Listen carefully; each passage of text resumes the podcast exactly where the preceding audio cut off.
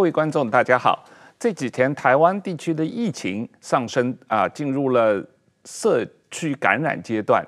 那我们大家在除了讨论社区感染的问题的时候，也关注到啊，最近美国 CIA 有发了一个年度报告，说台湾是全世界呃适龄妇女总体生育率最低的国家。然后大家又引起了一番对于台湾少子化和老年化的讨论。碰巧在这个时候，中国又公布了它第七次全国的人口普查，也很明显的呈现了少子化和老龄化的问题。那我们今天很高兴请了林世佳老师来跟我们谈谈有关的这些议题。啊，世佳你好。嘿，那我们好。今天先呃跟石板一起讨论一下呃关于最近啊台湾疫情的状况和这个要参加这个世界卫生组织年度大会的问题啊，因为这个问题似乎你非常的关心，一直在这个竭力的在帮忙做这方面的推动工作啊。那今年是第七十四届。世界卫生组织年度大会嘛，啊，马上在五月底要开全世界的一个视频会议，但是到目前为止，台湾还没有收到这个邀请函啊，那还在努力之中吗？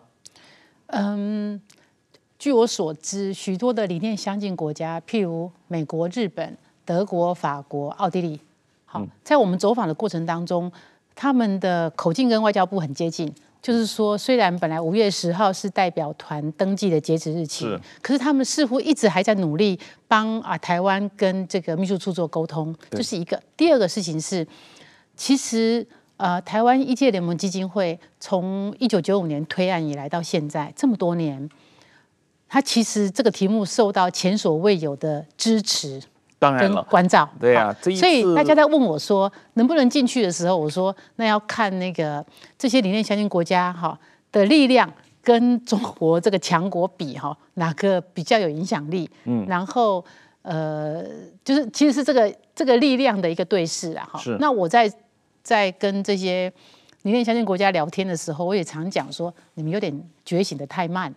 就你让中国长这么大，是，然后因此现在在很多特别是国际组织里头，就面临这样的困难，就是中国人他就占领了呃比较秘书处有利的位置，或者是他们做了许多的处理，让啊他们方便把他们的意志能够贯彻。好，我开玩笑讲说，本来台湾是全世界防疫的破口，是因为你全世界都给了哈。给了资讯了，就给了、啊，就不给台湾。结果现在是因为 WTO 错了，所以全世界都成为破口，那变成台湾自己在守。是。那呃，我知道最近社区感染，大家很紧张。是。我自己也觉得心情就整个很比较沉重。可是你跟外国人讲起来，他说你们还很好，你在紧张什么？是啊，对啊，对。这个日本这两天每天也有将近上万个确诊啊。对。所以就说。这个这个这个题目有点 tricky 啦，哈。是。不过就是说，嗯，两千零三年 SARS 的时候，其实有很多有很多人过世。嗯。那或者说，我们讲，其实很多很多人一定跟我一样，在台湾的医院里面，或者我们去挂急诊的时候，受到医护人员很好的照顾。嗯。那个是支持我们觉得这个题目应该要继续努力的。推进的一个非常重要的力量，我们不想看到那样的事情重演。是，我也发现一件事情，像刚刚坐捷运来录影的时候，嗯，捷运上面就讲说，呃，搭乘捷运要强制戴口罩，不戴口罩最高可以罚一万五，而且拒绝运送。啊，对。哦，那这个事情有趣啊，就是说，因为我们在有过两千零三三年 SARS 的经验，所以台湾的传染病的防治的管制里面是。有些强制手段可以做的，是。那其他国家因为没有两千零三年 SARS 的经验，所以他们轻忽了这个问题的严重性。特别是你在中国的旁边，是。好，这是为什么全世界疫情会这么严重？嗯、就是大众运输工具，哎，可以不要载你，而且要给你罚款。就我要限制你的自由，你不能讲说不戴口罩是我的自由。是。好，那就是说，所以。呃，COVID-19 这件事情也给全世界各个领域都一个很大的冲击。我的人权到哪边算是侵犯？应该要做什么样适度的限缩？然后防疫怎么做才是在个人自由跟集体的安全上面取得一个平衡。嗯，嗯是这样。对，最近这个日本在这方面好像也挺积极的，就是支持台湾加入这个世卫组织的这个行动啊。我除了看到 G7 的这个外长公报有日本也签名支持嘛，好像今天有听说日本国会议员要组织日本、台湾、美国的三国国会议员的对话，就台湾的这个参加。啊，世卫组织的问题，当然也包括产业链的安全，举行对话。嗯、对，我到台湾，不光我到台湾之前，其实也一直写支持台湾参加这个世卫组织的文章，也发表了很多篇。估计文章终于有一点影响了。没有，这是这是一个。但是我我觉得，其实对台湾的来说呢，参加世卫组织的话啊。是一种双赢的，就是你进去也是胜利，输出没没有进去也是胜利，对台湾都是有好处的。现在台湾已经到了一个不败的境地了。是，为什么这么说呢？首先啊，就是说对台湾来说。没有参加世世卫组织挺好，这次结果非常好。对，因为因为就是说，比如说最简单，我我在日日本的产经新闻上写个学向学习台湾学习防疫的一一连串的这个报道啊，就是台湾最早超前部署，最早把中国的这个航空的这个停掉了，停掉了，停掉之后，当时我的朋友在日本的，比如说厚生劳动省的一些官员啊，嗯，又打电话来啊，嗯，就说我们学不来啊，对，我因为我们是世卫组织的成员啊，对，我们如果要。提案要求把中国的航线全部切断的话，那一定很多跟中国做生意人就抗议，我找我们抗议啊。是，他们是第一个理由，他们你们的根据在哪里啊？对，世卫组织都说没有人传人传染，对不对？世卫组织都说安全，你凭什么停？对，那他们就没有就是说政策的根据了嘛？是，所以他们一直在等世卫组织说世卫有有人传染有危险啊。所以说他们才日本才敢动嘛，所以日本比台湾慢了半拍嘛。对，特别是去年的春节期间，对，台湾封掉以后，中国的这个春节的观光客来不了台湾了，对，全去日本。日本。对对，因为世卫组织正式定义这次是 pandemic，对，这个大流行的话是一直到三月中嘛，去年二零二零年的三月大概十五号，我记得好像才定义的嘛啊，所以等于是中国旅游客。去日本整个跑了一个半月以后，突然才能停嘛。我我我我就在网上，我我看到一个朋友，他是从武住在武汉啊，过去在北京认识，嗯，也不是很熟啊。嗯，他在在微信上，嗯，就是说他们全家一月二十三号封城嘛，嗯，事前得到消息，嗯，全家坐着开着汽车从武汉大逃亡，对，然后就拍一路拍照，说现在到了江西啊，现在到了南京啊，嗯，然后呢，过了大概过了一两个星期吧，全家到香港啊。然后又过两一个快一个月。一看全家在日本的浅草，好像 这很明显跑出来了嘛。当然，当然他们心情可以理解嘛。对，这个人都想远离危险的地方嘛。但是相反的话，就是因为没有组没有接嘛。在日本现在问题这么大，其实很大原因是因为参加了世卫组织。是。所以说台台湾呢没有参加，这次是很好的，因为他世卫组织已经被腐蚀了嘛。但现在呢，如果参加成功了，是尊严问题嘛？你看我终于参加了。嗯。但是如果没有参加，没有参加的话，会让全世界。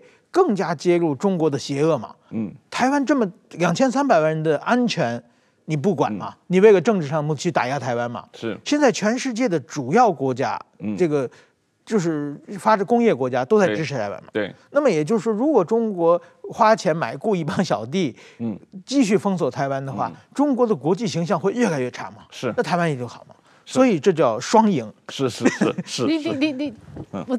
推那么久，当然不能讲不进去还是赢啊！你看那个中国用疫苗政策，它向八十个国家输出疫苗，不管这个疫苗大家嘲笑它，对不对？然后它提供医疗援助，虽然它自己那个东西虽然很多是山寨或不能用的，可是它很努力做这个事情，或者是说他他就是一直散播疫苗的这个东西，所以呃，台湾人比较。了解中国人、啊，嗯、所以这些可能会有山寨行为，或是那个你绝对不能轻忽这些狡猾的动作，嗯、那个都必须算计在内。所以我不能够呼应那个石板说没进去也赢、啊。我说如果没进去的话呢，台湾的就是得到国际的支持，中国的邪恶更一步被揭露，而且世世世界组织今年不是最后一次嘛？对，今年没进去，明年的话已经走了往往前跨了好好几步了。对，过去是零分，现在已经到了五十分、六十分了。对，那么还一一百分还有距离嘛？这个我觉得，这今年的话，就是说，我觉得即使没进去啊，大家也不要太伤心的意思。是是，理论上来说是这样了，因为这个当年中华人民共和国一九四九年成立。开始申请加入联合国，一直到一九七一年才加入嘛，所以中国加入世卫组织也是花了二十多年的努力嘛，啊，所以从这个意义上来说，这个 呃台湾花了二十多年努力也没有什么，大家必继续努力下去吧。而且这个这个不可批喻，那个是蒋氏政权跟共产党的问题啊，跟现在台湾人没有关系啊。嗯嗯，对，如果今天这个防疫如果倒过来，比如说两千零三年 SARS 的时候，或者说。你你们有个小孩？台湾的肠病毒现在都本土化。嗯，一九九八年肠病毒第一次来台湾的时候，那时候世界卫生组织向世界各国都提醒这个肠病毒的病毒型，只有台湾不知道，嗯、所以台湾的病毒就很严重，肠病毒死了很多小孩，而且肺部纤维化，嗯、而且就像刚刚石板讲那个，从武汉一路到江西啊，我们就把台北的小孩往南部给阿公阿妈带着往那边送，然后疫情就从台北往南部烧。嗯，那后来现在很严重，就是说。台湾都是，如果你肠病毒，然后几个以上要停课、停班，然后学校全部停课。那这个以前在台湾是没有的疾病啊。嗯嗯，就是因为我们不是会员，所以它就成为破口，嗯、所以它造成的相关的经济损失其实不小。嗯、就是小孩子生病了，爸爸妈妈不能去工作，在家里照顾，嗯、所以，诶、欸。那个刚刚我那个譬喻是某一种情况的设的的想象，可是跟现在的台湾人没关系，就很像二七五八号决议。嗯，其实我觉得那个美国团结法案一直提到这个东西，二七五八号决议也是我二十几年来在世界卫生大会的现场听到。嗯，反正只要支持中国的，他就会说依据二七五八号决议，也就是一中原则，呃，这个台湾是中国的一部分，所以就嗯不必讨论台湾入会的问题。你听了二十几年，听到耳朵长茧，非常的生气。为什么？因为二七五八号决议只有讲两件事情。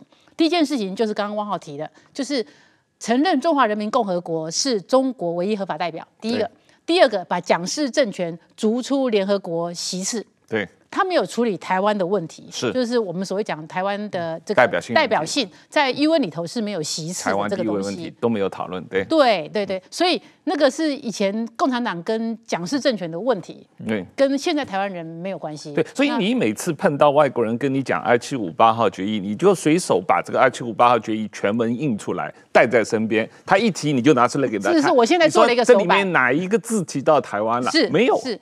就是，就说，所以我们在国际组织，台湾在推动上面一直遇到困难，所以我觉得美方也 hint，所以他们先推那个团结法案嘛，就是二七五八号决议，因为我也觉得很困扰，就是，啊，就不是按每次这样以讹传讹。二零一六年，就是小英政府，呃，刚上任那一年，我们还有收到邀请函的时候，那个邀请函上面就写说，依据二七五八号决议及一中原则，所以我们发邀请函给台湾，他吃你豆腐嘛？你是？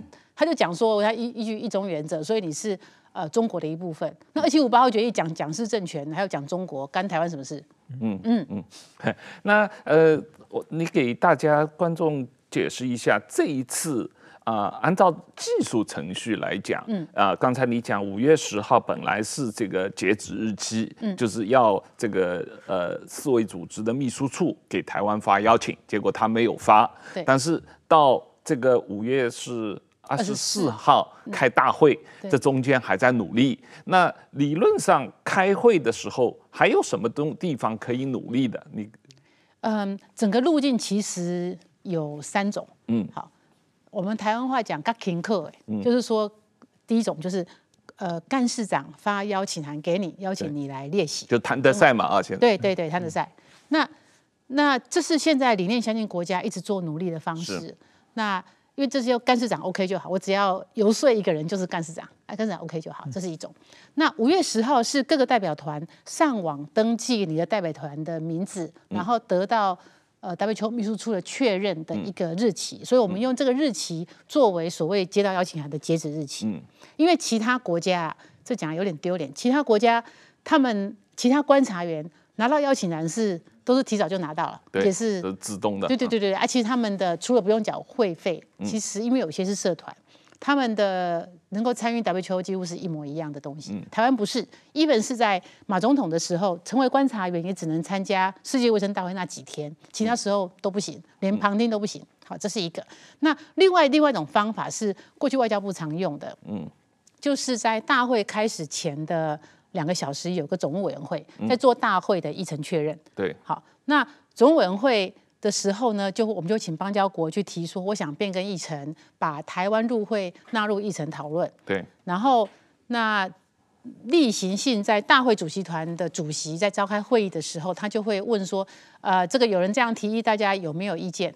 好，嗯、然后然后这个时候就会二对二，台湾就被打掉。嗯，那有表决，其实在表决这件事情。并不是表决台湾入会，是说要不要纳入议程这个事情，要不要讨论台湾入会的问题，要不要变更议程？嗯、那另外一种，我们觉得更 sorry 的做法是，因为它是五月开世界卫生大会，它在一月的时候有执行委员会、执委会，执委会是各个国家，像现在嗯美国、日本都在里头。嗯，那我们觉得应该在那里提，因为执委会是决定五月世界卫生大会的议程，你就在那里做成决议，那这边就不会变动。你不是开会前两个小时才做，嗯、然后呢，他就会很 sorry，，也许一开始不容易成功，可是这个案子挂在那里，对大家来讲就是压力，嗯，就是压力。嗯、对，特别是很多呃跟我们 share 一样的理念价值、人权价值的国家。嗯嗯、那我们在二零零二年提过一次，二零零二年的一月。嗯、可是大家别忘了，二零零一年的时候是九幺幺。嗯，所以中国开始有，后来有国土安全部等等这些安全的事情要做，他也需要中国做一些配合，因为他需要中国做一些配合，所以他在那一次有妥协，在表决的时候他还特别讲他保留发言权。嗯嗯，那这个案子这种做法，外交部只做过一次，那我们觉得他其实应该长久的一直去在这个地方也要做，就是说多管齐下，在这个路径上面。所以就是明年的一月份世卫组织执委会开会的时候，可以再推动一次。是是是，就不会是只在五月的时候。最近这个美国 CIA 公布了一个预测，二零二一年全球的这个妇女的总生育率的预测啊。那这个里面大家特别引起关注的就是台湾被排到世界倒数第一位啊，将近两百二十七个国家地区之间，这个台湾是排在只有一点零七。那根据联合国的标准，这个妇女总生育率应该在二点一是正常的，等于是一对夫妇生两个小孩，这样人口有一点死亡率再扣下去，哎，保持一个平稳嘛啊。但是这个台湾当然是很低，实际上南韩也没好很多啊，一点零九。那日本的话也不高，一点三啊，一点三左右，那一点三八了。那中国的话，实际上 CIA 的预测是一点六零，但是。上两天，中国政府自己公布的数据说，二零二零年中国的呃育龄妇女总生育率只有一点三，所以也是很低啊。那总体来说，这个呃东亚地区的国家，包括台湾、南韩、日本、新加坡、香港、澳门、中国生育。妇女生育率都非常低啊，这样一种状况。那这个问题在台湾社会也引起了很大的讨论，因为少子化现在是一个国安的问题啊，也是一个对台湾经济长远的一个很重大的影响问题。那实际上日本进入这种状况也已经很久了。日本对这个问题是怎么处理的？国内怎么讨论的？大概是十几年啊，不是十几年，二十二三十年前的时候就有一个。那个时候到达达到一点五七，这个称为一点五七的冲击，当时被日本媒体炒作的很大。当时我好像还在上高中，那个时候就是说，一个就是一对夫妻只能生一点五七个小孩，那么长期的话人口一定会减少。对。那么后来呢，就是说日本政府想尽了很多办法。对。后来我当记者之后，到了各地。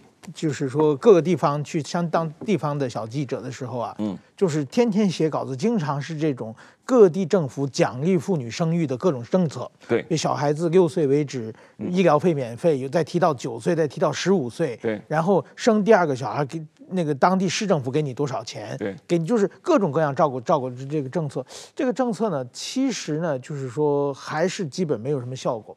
几年前呢，就是说，呃，日本有一个。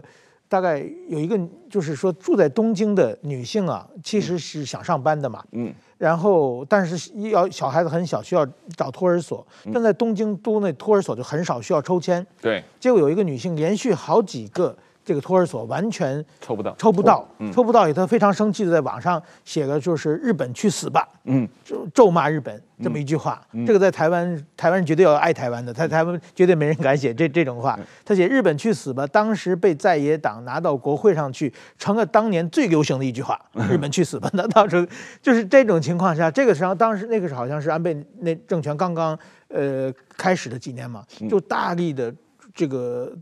在东京都的这个托儿所教育，就是让这个妇女安心这个可以呃上班的这个情况之下呢，这几年其实虽然刚才是一点三八很低，但是已经恢复了，呃，过去一点二几恢复一点了。嗯，这个呢大家认为是成绩，但是说。如果按二点一来标准来说，还是远远不够的。所以说，日本其实就是说靠奖励政策，其实是很难把这个恢复率恢复起来的。其实台湾这几年一直也在辩论这个问题啊，林老师，你看这些数据，这个我记得两年前总统大选的时候，郭台铭有提过零到六岁国家养啊，那后来蔡总统提出是零到六岁国家和你一起养啊，这个。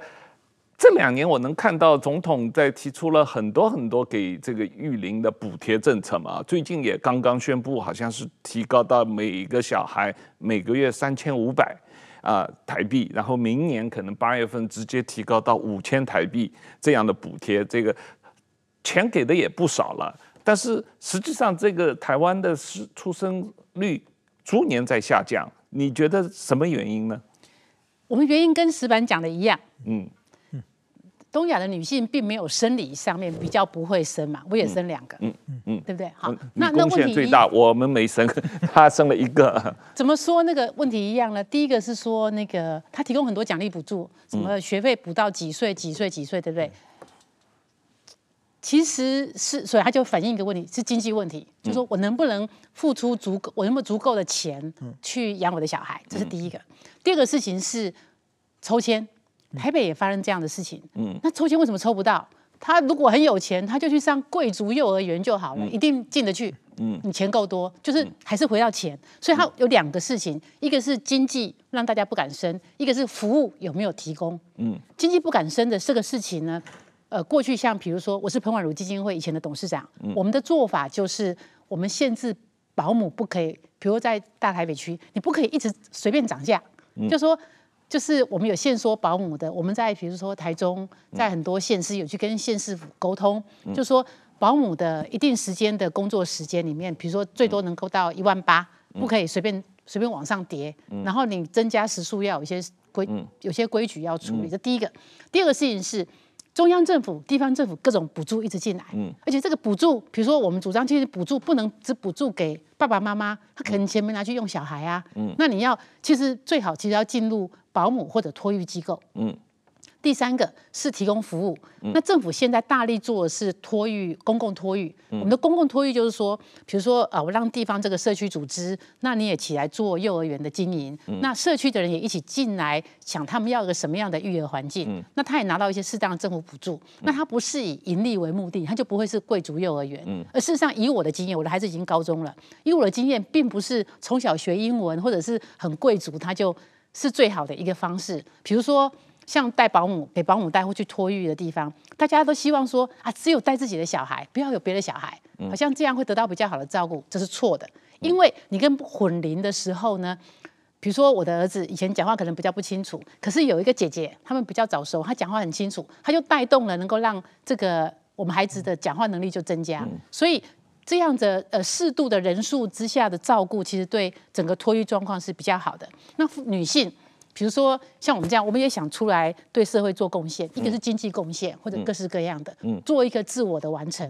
那这个时候要有一个，就是说，呃，比如说，呃，对我们来讲，像小学之后就要有课后班，课后班以前彭婉如基金会就是出来办课后班，现在少子化，教师也有空啊，所以各个学校自己办课后班。像我们小孩现在就就是参加学校课后班写作业。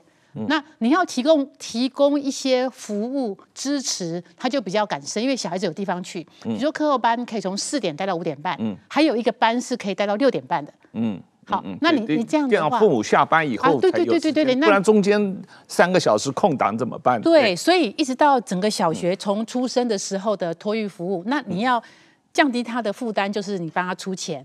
现在钱其实出了不少，就是。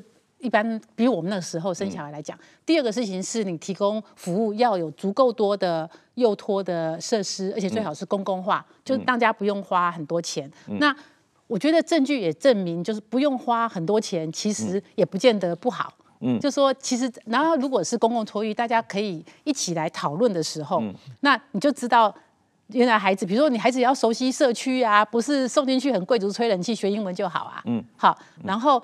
到一直到小学的时候，你给他那个也也让很多女生，比如说很多可能大学毕业就在家里，嗯、那他其实孩子也大，他可以帮忙照顾照顾课后班写作业，这个对他而言不是太大的负担。嗯，然后就重新进来。嗯、其实彭婉如基金会做的更多，比如说以前我们做课后班的时候，嗯，呃，给小朋友订点心，嗯，你可以我跟统一或者易美直接议价订很便宜，嗯，可是不是，我们鼓励大家要在学校附近的社区的面包店，嗯，请他们送。这样的话就可以，大家赚的利润可能不是很多，可是呢，一起维护这个社区，大家都有饭吃，就会很好。嗯、那我们那时候有保姆的设计的时候呢，嗯、就说，哎，你有工作，我有工作。像我，因为我住在台北市的大安区，我的托育费用不便宜，嗯，可是我有工作，你有工作，然后我还可以继续每天我的工作。我常常鼓励女生，就是你不要就黏着一直照顾孩子，你会舍不得，嗯。最后你就没有办法回到职场，或中间要 gap 很久。嗯，我们会希望大家是一度就业就业到底。嗯，然后当然职场上如果能够给比较多的呃工时上的弹性，就会更好。或者说也给男性一些能够比如说协助照顾家里的一些方便的设计，比如说现在有的育婴假这些，那都会让女生觉得比较安心。嗯，哦，比如说你们大概想象不到，像在呃我们的劳动法规里头。嗯。那你只要生小孩，你有两个月的这个这个这个休息以外，你还可以得到两个月另外独立的这个补助的这个费用薪水。嗯、那那这样的时候，你就比较敢，不是说我生小孩不能去职场，那我就没有钱。嗯、好，那会所以这些呃国家的制度设计进来的时候会有帮忙。嗯、那当然就是因为。资讯更透明之后，女性的选择更多，她受了教育，她她不见得要依附男性才能生存嘛，哈，所以就会可能选择不婚，或者是其实那个生育率那么低，里面不婚也是一个原因啊。是这样，是这样，因为我自己的呃经验就是我，当然我我太太跟我结婚二十七年，她不生小孩，当初她不生小孩的一个主要原因是因为她觉得她正好住在一个工作写作的旺盛时期，她要集中精力出。书写书，然后他不想生小孩啊。那后后来在香港工作的时候，公司的同事里面，呃，职业上非常成功的女生，基本上都是不结婚不生小孩的，碰到很多这样的情况。那我我觉得这个里面确实跟这么多年所谓妇女解放、妇女在职场中间的地位越来越成功、越来越高也有关系。嗯，应该这样讲哈，我这样讲好了。以前我在中央政府服务，嗯、那就陪那个总统出访。嗯、那我出访一处一次就一两个礼拜啦。嗯、大家说，哎、欸，世家你小孩怎么办？嗯、我旁边站着一个跟我年纪差不多的男生啊，他也有小孩，怎么没人问他说，哎、欸，你小孩怎么办？对，就是我们必须做这样的安排，所以有很好的，比如说保姆帮你照顾着啊，各式各样就变得非常重要。这一个，而且其实真的是不可讳言呐，因为职场对女生。很不友善，嗯，对，很不友善，所以，嗯，我觉得日日本有一个，就是但是它没有普行，就是在日本刚，比如说在日本有的企业，有的大企业啊，嗯，这个女孩子生小孩的话，可以休加上，就是生产和育儿可以休息一年半，嗯嗯，这个这个很很长期。那么有的人呢，就是说，结婚生小孩。这第一个小孩一年半结束的时候又怀孕了，然 后就可以连续休三年的。你想想，如果我是资方，对，我可能会逆淘汰。那再一件事情呢，我哥哥嫂嫂都是医生，嗯，然后我嫂嫂是他台大的医生了，对不对？嗯，那他回中部去任职嘛，在公立医院里面，嗯，那就遇到一些困难，那我就打打电话给这个院长的同学，你在中央部会服务的朋友，我说，哎，那个。这样这样好像这样这样，你可不可以帮我关照一下我嫂嫂？这位现在成为生技界大佬的朋友怎么回我的？他说：“你嫂嫂又怀孕了。”嗯，你嫂嫂又怀孕，我嫂嫂怀孕也跟跟着值班呐。嗯，他说你嫂嫂又怀孕了，哎，我嫂嫂怀孕变成是一个不对的事情。可是他现在三个小孩每个都念台大，他帮社会做育英才。可是当初我去拜托帮忙的时候，他说你嫂嫂又怀孕了。可是他。他们有因为怀孕了不值班呐。我刚刚才讲的就是说，这样的话会出现逆淘汰嘛？所以公司雇佣员工的时候，尽量不女的再优秀也不敢雇，尤其是适龄女生。对，所以说现在呢，日本就是像我们公产经新闻也是嘛，嗯，就是产假是女生休，御嫁男生休。这样这样的话呢，就是带小孩都一样嘛。嗯嗯嗯，对。就是说，当然说这个用的还不多了。这样的话，公司的成本就是说，产假休半年，育假休一年的话，这个男的采采用男的这风险。好像北欧国家是男女都可以休嘛，都可以休，父母都可以休这个。然后奖励男生休的话，可能就就改能改变很多，而且男的很很很愿意休。这我我 我的理解，香港好像休产假也是比较长的，起码有六个月啊。可是我没有帮助香港的生育力啊。所以回到刚刚石板，然后大家都说是因为房价的关系。对，经济因素，就是说如果如果他的，比如说他的所得的支配里面，房贷占很大，嗯，他或者他他未来想要个房子，他可能就不敢生小孩。其实我以前我也是意外怀孕啊，不算一算算算没有保姆费了。就是这个房贷扣，房贷扣，生活费扣扣，哎，没有保姆费，这个小孩子往后搁。那可是台湾话有一句俗语啦，嗯、就是囡仔是家里带仔来，就是说他是自己带他要来的，要盖家里榨牛草，他自己带粮草的。嗯嗯。那我们就很阿 Q 的想他自己带粮草。嗯嗯。不然的话，你真的认真算，算到会害怕，就会不敢生。所以经济因素一定是一个嘛。我我不是很同意这个观点。呃，你看啊，这个所谓这个。呃，台湾全世界排的最低的嘛啊，这个呃第二低韩国、新加坡和香港第五，新加坡第三。比方说新加坡，大家说台湾不生是因为房价太高啊，可是新加坡人口中间百分之八十都是做主屋的，都是政府的公屋，嗯，每个月花费非常有限。那百分之八十人口住政府的公屋，可是它生育率一样很低啊。那我在香港刚才讲到，我认识的那么多在金融界工作的女同事，她们不生小孩，可是她每个人都用几套房子啊，不是因为她没有房子买不起房子，她就是因为她在职业的选择上。你讲的都高端人口啦，啊，啊你讲的都高端人口，因为你知道现在资讯普及，我如果要知道别人的人生故事的话，我透过网络可以知道很多嘛。好，然后我如果是一个是不婚呐、啊，一个是结婚之后不要生啊。因为生了之后，就像出国，人家会问我你小孩怎么办？可是人家不会问男生你小孩怎么办嘛？那我就是，你就要认命，想好说，在这样你不可改变的社会文化结构下，你愿意承担。刚才我们谈了很多关于少子化的问题啊，那实际上中国的少子化和老人化。都很严重啊！那最近中国政府公布了第七次人口普查的数据，那引起了很多的讨论。那第一个就是大家质疑中国人口的总数据似乎有很多不能够解释的地方啊。那我这里有一个表格，他们呃有些网上讨论的这个数字，这个中国政府公布二零二零年底的这个人口是十四亿一千一百七十八万人，那但是呢，在前一年，他们公布的数字呢是十四亿零五万人，这中间呢一年之内增长了一千一百七十三万人。可是呢，他又公布在同一年里面新出生的人口只有一千两百万人，也就是说，这一年增加的人口跟新出生的人口一对比的话，实际上这一年只有死亡了二十七万人。这个是绝对不可能的，因为中国平均一年大概正常死亡将近一千万人，也就是说，这个一千万人多出来了，不知道从哪里冒出来的啊！所以呢，网上中国网络上有很多讨论说，这次人口普查一下子发现了一千万的黑户啊，黑人口，而且呢，他们经过研究说，这个一千万人呢，主要集中在广东、江苏、浙江这三个省。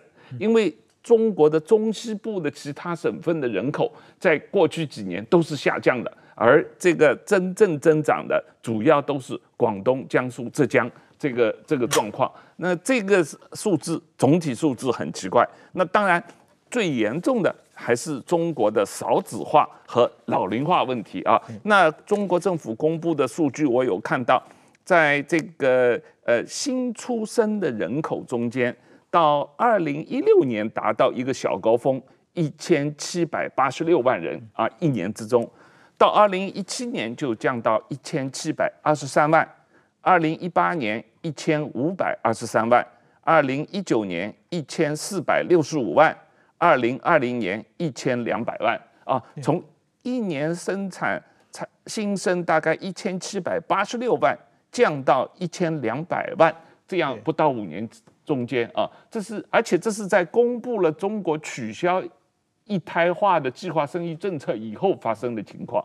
这个呃，实际上对中国政府和中国整个国家是一种 shock，大家呃完全没想到这个一胎化政策取消了以后，反而大家不生小孩了。对，我觉得这个 确实是全世界都是在少子化。我们刚才讲的台湾也是，日本也是，但是中国这次少子化有很大的因素是它的人为的因素，因为当年他们突然 从八十年代强行推整一个独生子女政策。对，这个独生子女政策呢，其实如果在中国呃待久就知道。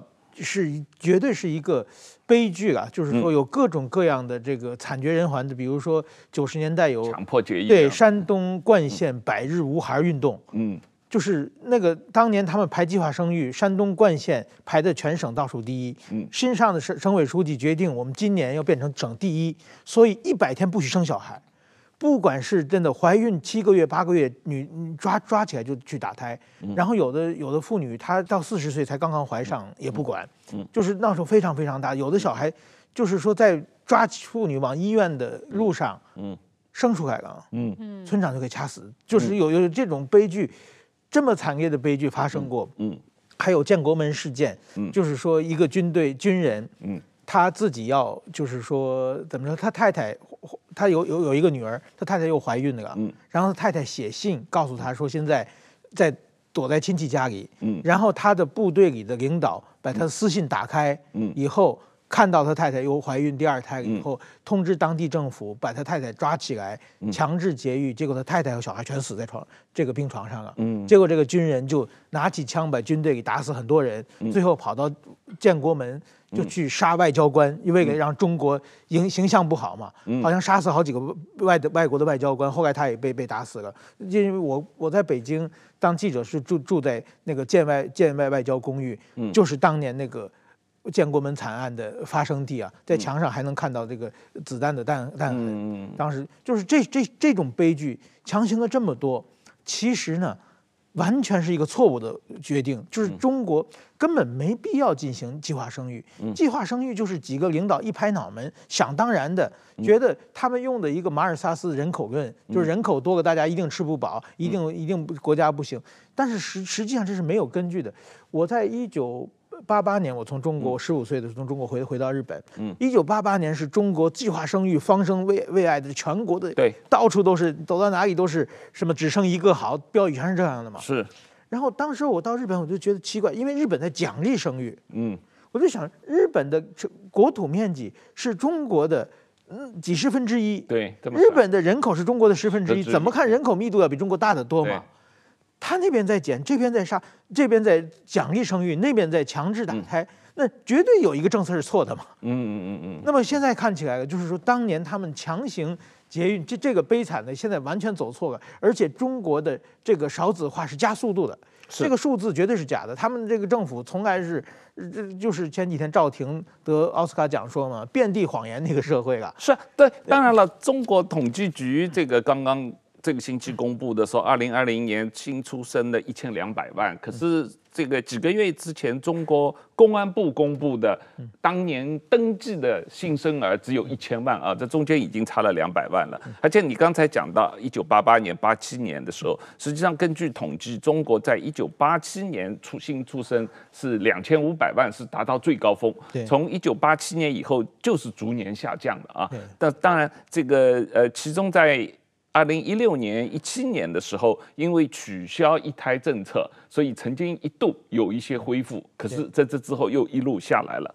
不过这个呃，但是不管怎么样，很多这种数字大家都觉得都不拢啊。对，这个就觉得很奇怪啊。这当然，这个网上数字还有很多讨论了。不过这个比较重要的是说，呃，现在即使是所谓呃。适龄适合工作年龄的人口总数，十五岁到五十九岁的大概有将近九亿人在中国。那但是呢，按照他们的这个跟十年前上一次人口统计数字比较起来，这个这个适合工作年龄的十五岁到五十九岁的劳动人口已经少了四千万，而且预期今后五年还会少将近三千五百万，也就是少掉七千五百万，将近。百分之八到九的人口啊，少掉。那这个在中国的怎么这个这个适合工作人口的这个大量减少的状况，所谓这个人口红利，对，逐渐消失了。对，嗯，这个其实我觉得就是说，人口这个其实就是少子化问题，其实归根结底还是也是经济问题嘛。就是说，生小孩自己养。是可能是养不起，是自己家里的经济问题。但是如果全社会都不生小孩的话，就会造成全社会的经济问题。那么现在呢？其实我觉得大家都在，包括日本、台湾都这样。但在中国更严重的是，中国属于一个未富先的老的社会啊。对，日本的社会，比如说日本的老人全是很有钱的。日本越年轻，大家越没有钱，老人都存着很多很多的钱，他们养老都都差不多够了。但是说中国是老人是最没钱的一。这个一个族群嘛，是是，他们其实那买房子干什么都要靠小孩嘛。对，我我没有看到一些统计数字，像日本的这个每年养老金的支出，大概是 GDP 的百分之十，但中国只有百分之五不到，因为中国老人实际上是没钱的，因为很多人在这个呃文革之前出生的那一代人，实际上我他们现在可能唯一有的资产就是说，如果他们过去二十年、三十年买了一套房子。对，那但是这套房子现在所有的子女都眼巴巴的看着他们啊，这个这样的一种状况。嗯、呃，但是这个呃老人化的问题，这个实际上台湾也很严重。那中国的话，根据最新的这个统计数字，中国的老龄化已经进入了一个深度老龄化的社会，也就是将近人口的百分之十四。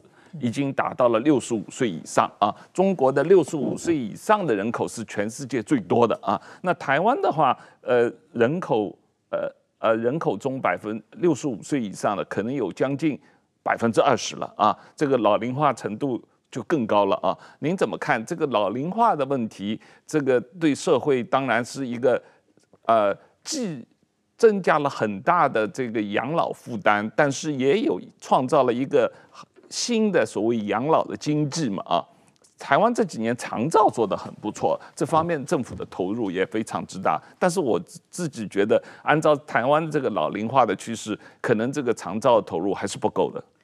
嗯，但是其实小英政府已经就说，我们如果把呃小英政府执政前到现在的成绩来比，其实是他他的长照是让大家最有感的一个东西。嗯，嗯那长照服务呢？呃，我刚刚不认同主持人一个观点，就是说幼托也好，长照也好，在我们看来，它叫做福利服务，就是说它不可以进入资本市场啊，就是我们也不觉得资本市场进来是一件好事。嗯，那 actually 其实我 handle 一个生技创投，本来有投所谓长照的，最后都涨不起来。好，原因是因为说你不能说有钱的老人就可以，就说那没钱的老人就丢路边，或者说住很差的安养中心，你知道那个像。即便在台北市，很多安养中心是就七横八竖人摆着，然后没有很好的照顾，他就是可能身体蜷缩这样子都有。讲这样是说台北呃台湾的长照服务呢，有分各式各样，其中包括说像日间，就像小孩上幼稚园这样子，白天把爸爸妈妈送去，他那边可以参加一些活动，可以供餐，可以暂时休息，傍晚再把他接回来，好像这样。那他也有一些社交往来，然后一直到。呃，我们在观念上面也做了很多的努力，比如说，你就让，嗯，你知道像那个急救的时候，老人到到医院急救，如果就是有些状况，呃，因为他会插满呼吸器，但是不见得意识是情，就是意识上会很有问题的，那可能鼓励就是放弃急救，就说大家在还很清醒的时候就签这样的同意书，像这些做法，避免说你到时候在照顾的时候，照顾的是。已经瘫痪，然后大概是有点不可，已经完全不可逆的这个状况发生。那长照服务的提供，我这边没有政府的数据，可是它是小英政府在满意度上面最高的，就是说它提供在短时间之内提供的量那增加了很多，对，增加了很多，也投入了很多的预算。是，那未来也会更多。我一直是觉得台湾在开放移民移工进来照顾老人和小孩方面，应该移民政策上更宽松一点，就是一般家庭可以啊、呃、移这个呃申请让移工来帮忙带小孩或者带呃照顾老人这方面，台湾的限制跟香港和新加坡比起来要严格很多。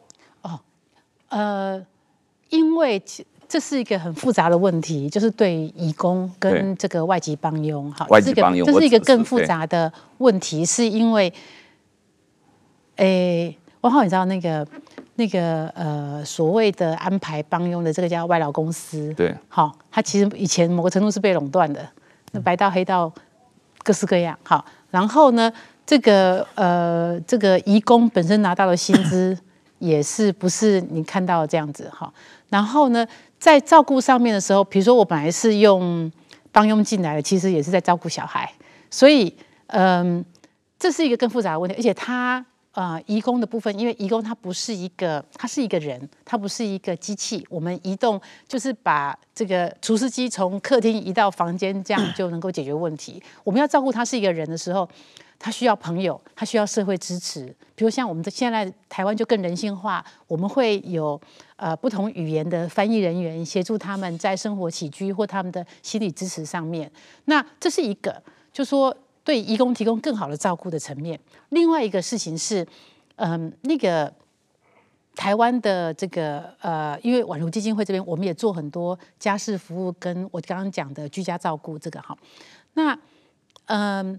并没有充分的去把它做开发。我们开发之后发现说供不应求，大家一定知道彭婉如基金会的家事服务员很难登记，好，然后或者是大家讲居家照顾，呃，因为我们 training 这些，应该说有更多需要这样子二度就业或者需可以做这样工作的女性，她还没有适度被。拉出来训练跟做媒合，那这个他们是可以 afford 的。所以站在国家的角度来看，我增加女性的劳动力，那个是一个很可以 potential 你可以开发的的一块啦。就说我们从劳动参与的部分，那由那些来做，就是我刚刚讲到像保姆嘛，就说我有工作，他有工作，虽然很贵，可是我每天我在职场上，我在职场上的意义不是只有薪水这件事情，有很多的自我认同跟社会贡献。那我们觉得那一块政府可以做，其实还有更多。所以在我们基金会，因为我们是非营利组织，我们做完之后，后来。